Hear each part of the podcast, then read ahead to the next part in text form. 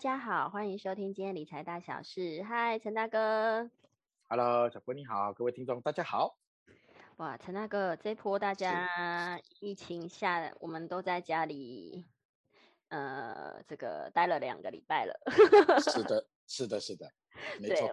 我有，我相信应该很多人在现在疫情下，对于嗯呃，如果工作没有啦，或是真的封城了，多少都有一些些的恐慌，对吗？嗯，当然，没错。所以这一次陈大哥要跟我们分享的是，诶，怎么样去做贷款，贷款的技巧，对吗？嗯嗯嗯，是的，是的。是，如果哎，如果我想这是不是要分两块？一个是在我们嗯没有房子要买房子之前需要做嗯好的准备，跟我已嗯经有房子，但是我嗯怎么嗯样利用房子去做贷款、做理财，是不是要分两嗯个区块去分享呢？是的，没错。这个两个区块是不一样的领域。嗯哼哼哼哼。好那我们先从哪一个开始？我们先我们先从有房子的部分来分享啊。那有房子的部分来分享，我们为什么要去贷款这件事情？对那这是第一个我们要先去讨论的问题。当然，你如果能够有机会去投资到更高投报比的一些基金，或者是一些呃好的一些工具，哦是或者是好的商品，当然你去贷款的部分来做这个套套利，当然这个事情是 OK 的。那这部分我们有机会可以请小郭来我帮我们做分享啊。嗯，那如果纯粹以做贷款而言的话，其实很多听众会觉得说，从新闻上面或者从朋友上面，有时候会听到说某某某某银行它可以怎么样，某某银行它可以怎么样，某某银行可以怎么样。可是呃，事实上所有的银行都是经过财政部所呃在在做管辖的哈、在管辖。那为什么在财政部的管辖底下会产生不一样的一些条件呢？其实它跟每一家银行的内规有很大的关系。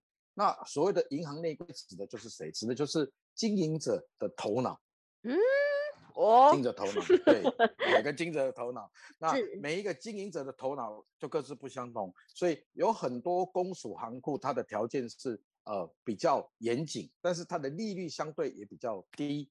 嗯，哦，这个是就是符合一般民众的。那有一些私人银行，它呃条件比较宽松，但是它贷款的额度没有那么高，那这也是他们的这个呃很简单的看法。那么当然有些银行它很冲，它敢做嗯，它就额度比较高，它甚至于是在也不叫不限岁数。所以其实我们可以从这个条件上来看，嗯有每一家银行、每一家银行、每一家银行，它所能够提供出来的条件都各个不相同。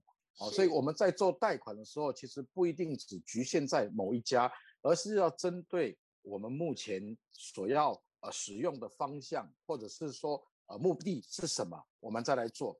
比如说，像最近最夯的应该是属于劳工纾困贷款。啊，是哦，劳工纾困贷款。那很多大家都认为，在现在这个疫情严峻的情况之下，劳工可以来申请劳工贷款。是哦，劳工贷款。那其实劳工贷款它的信用的这个担保，其实是从哪个地方来呢？第一嗯个当然是从你的还款的能力嘛，对，因为因为你不可能还不出钱来，他还钱来借你，这个这个是不不可能的。所以说，如如果说呃劳工他去跟申请劳工贷款的时候，他是由谁？由这个呃政府的信保基金嗯哼，信用保证基金来做这个担保。所以，如果假如他还款还不出来的时候，银行是可以向信保基金来申请代位清偿。他并不是说不用还款，只是他由政府来做担保的部分嗯哦，做担保的部分哦。那这个部分它会不会被计算在你整个信整个这个连连征的信用额度里面？是很多人会觉得说，呃，呃应该不会吧？我是跟政府申请而已，怎么可能说，呃，会，呃，会不会这个计算呢？其实，呃，应该这么说吧。如果说要还的贷款，他评估贷款的成本跟还款基数来决定要不要借这笔钱的时候，他怎么可能说不去计算你的信用额度？对，所以其实你你所跟银行或者是跟各种担保单位所借的每一笔钱，都会列入到联征里面，也会影响到你可能下一步你要去做啊，可能你要买房子，你要做房贷的时候，你的部分你上面有个劳工贷款，其实它也是把你计算进来里面。所以不要以为这些钱借的是不用还，或者是不占额度，这个第一个概念一定要先有的。所以不要随随便便就去借钱，哦，这个是我在这边的建议，哦，这建议。那假如假如你是因为疫情需要短期需要纾困，你又怕影响整个房贷的成数呢？首先呢，你可以先从什么？第一个，先从不会被记录连征的负债比的贷款来下手。哪些是不会被记录的？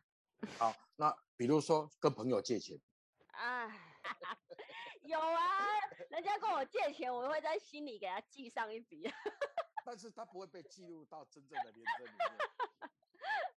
好，跟朋友，对吧？啊，跟爸妈先周转，啊，跟爸妈，啊，是不是啊？对嘛哈？啊，不要不要拿车子去借，不要拿信用去借，其实这些都是会在你的负债比里面的。是哦，对对对对，那第二个是什么？由利率跟还款期决定你的贷款周期的来源之后呢？如果你有其他的房子，应该从既有的房子去做转贷跟增贷。嗯哼，转贷跟增贷。那在节目一开始之前，其实我们也有也有跟这个主持人聊过哈。那这一波确实有一些银行，它的脑袋已经转得比较快了。嗯，那过去呢，曾经我们有推过一个所谓的以房来养老的概念。也就是说，呃，你房子跟他贷款，嗯，那么其实你不用给任何利息，对，然后你每个月银行反而还给你钱，是，那可能这个担保物是二十年，然后呢，这二十年扣完之后，房子就归政府，就是归这个银行或借归这个借款单位。过去有曾经推过这样，推过这样，那很多很多有房的有年纪的人同意，但是呢，子女不同意，因为他们害怕他们的债留下来了。是，留下来了。哦，那啊，另外这一波的银行又有新的 idea，它就是什么？它就是可能把你的宽限期拉得很高，嗯，拉得很高。那其中一部分呢，一小部分可能会要求你本利摊还，来怎么样？来来摊还他们银行的风险比，嗯，风险比，诶，哦，那一部分给你的金额就会给你什么？给你很大的宽限期，让你慢慢去缴。那其实他为什么会这么做呢？第一个，他要先去。哎，解除掉财政部的疑虑，嗯哼，因为财政他如果没有让你有本息摊还的时候，他没有办法跟财政部交差啊。没错，嗯，对。那站在一个借款者的角度，反正呢，你将来不还，我就可以拍卖你房子，只要你房子的担保物够的情况之下，其实我把你的房子给拍了，我还是把钱可以拿得拿得到。所以把钱借给你多久这件事情，其实并不影响他将来整体经营的，他反而是可以把它放在将来，呃，应该是说未实现的收益。或者是应收账款，其实他的银行的账还是可以做得很漂亮，是。啊，所以跟他的经营者的头脑是有相对性、绝对的关系啊，绝对关系。所以呃，确实在这一波的疫情里面，我们有看到很多银行已经慢慢在转向做这一块了。那如果各位听众有这个需求的时候，不妨不妨可以多问几家不同的银行，也许你可以知道说哪一家银行确实是符合你的条件。然后呢，又不占你所谓的这个信用比，那么你来借这笔款项来做其他的投资或者是其他的运用的时候，才不会影响将来疫情结束之后，你这个呃会不会去影响到你将来的东西？这个我们还是要好把它考虑进来的。哦，所以在这一次的这个贷款里面的分享，就是呃，我们一定要在借钱之前呢，一定要审慎的思考，借钱还是要还的。没错，不是不要还的，对啊，陈大哥是不得已，对啊，不得已才借，不得已才借啊，是这样。说到这个，我我要分享我这个去年是不是政府有一个很容易申请，好像十万块的额度，对吗？小额纾困贷款。那我知道那一波就真的有很多人，他其实没有真的到需要纾困，那但是对利率呃免息嘛，那大家有些人就呃有点。可能有一些贪小便宜心态，或是哎，我刚好拿来做怎么样的运用，所以我身边有一些朋友就去申请，结果像您刚才提到的，是。他在后面去办信用卡的时候呢，是。居然被拒贷了，是没 错，被拒核，没错，拒卡了，他觉得怎么会嘞？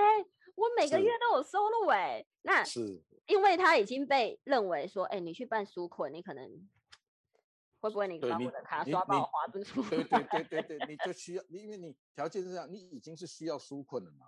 对啊，所以不要想着占政府的便宜，政府不会那么容易让你占到便宜的。真的，结果他的那个信用卡就没办下来，然后是是，就说这是对，也也是因小失大啦。真的因小失大，因小失大，所以大家都以为借钱不用还是错的。其实呃，不管你跟哪个单位借的哪一笔钱，其实尤其是这种纾困贷款类的东西啊，或者是信用卡类的，诚心的建议各位听众千万别便出手去借。一旦借的时候，它会占掉你很大笔的很大一部分的信用。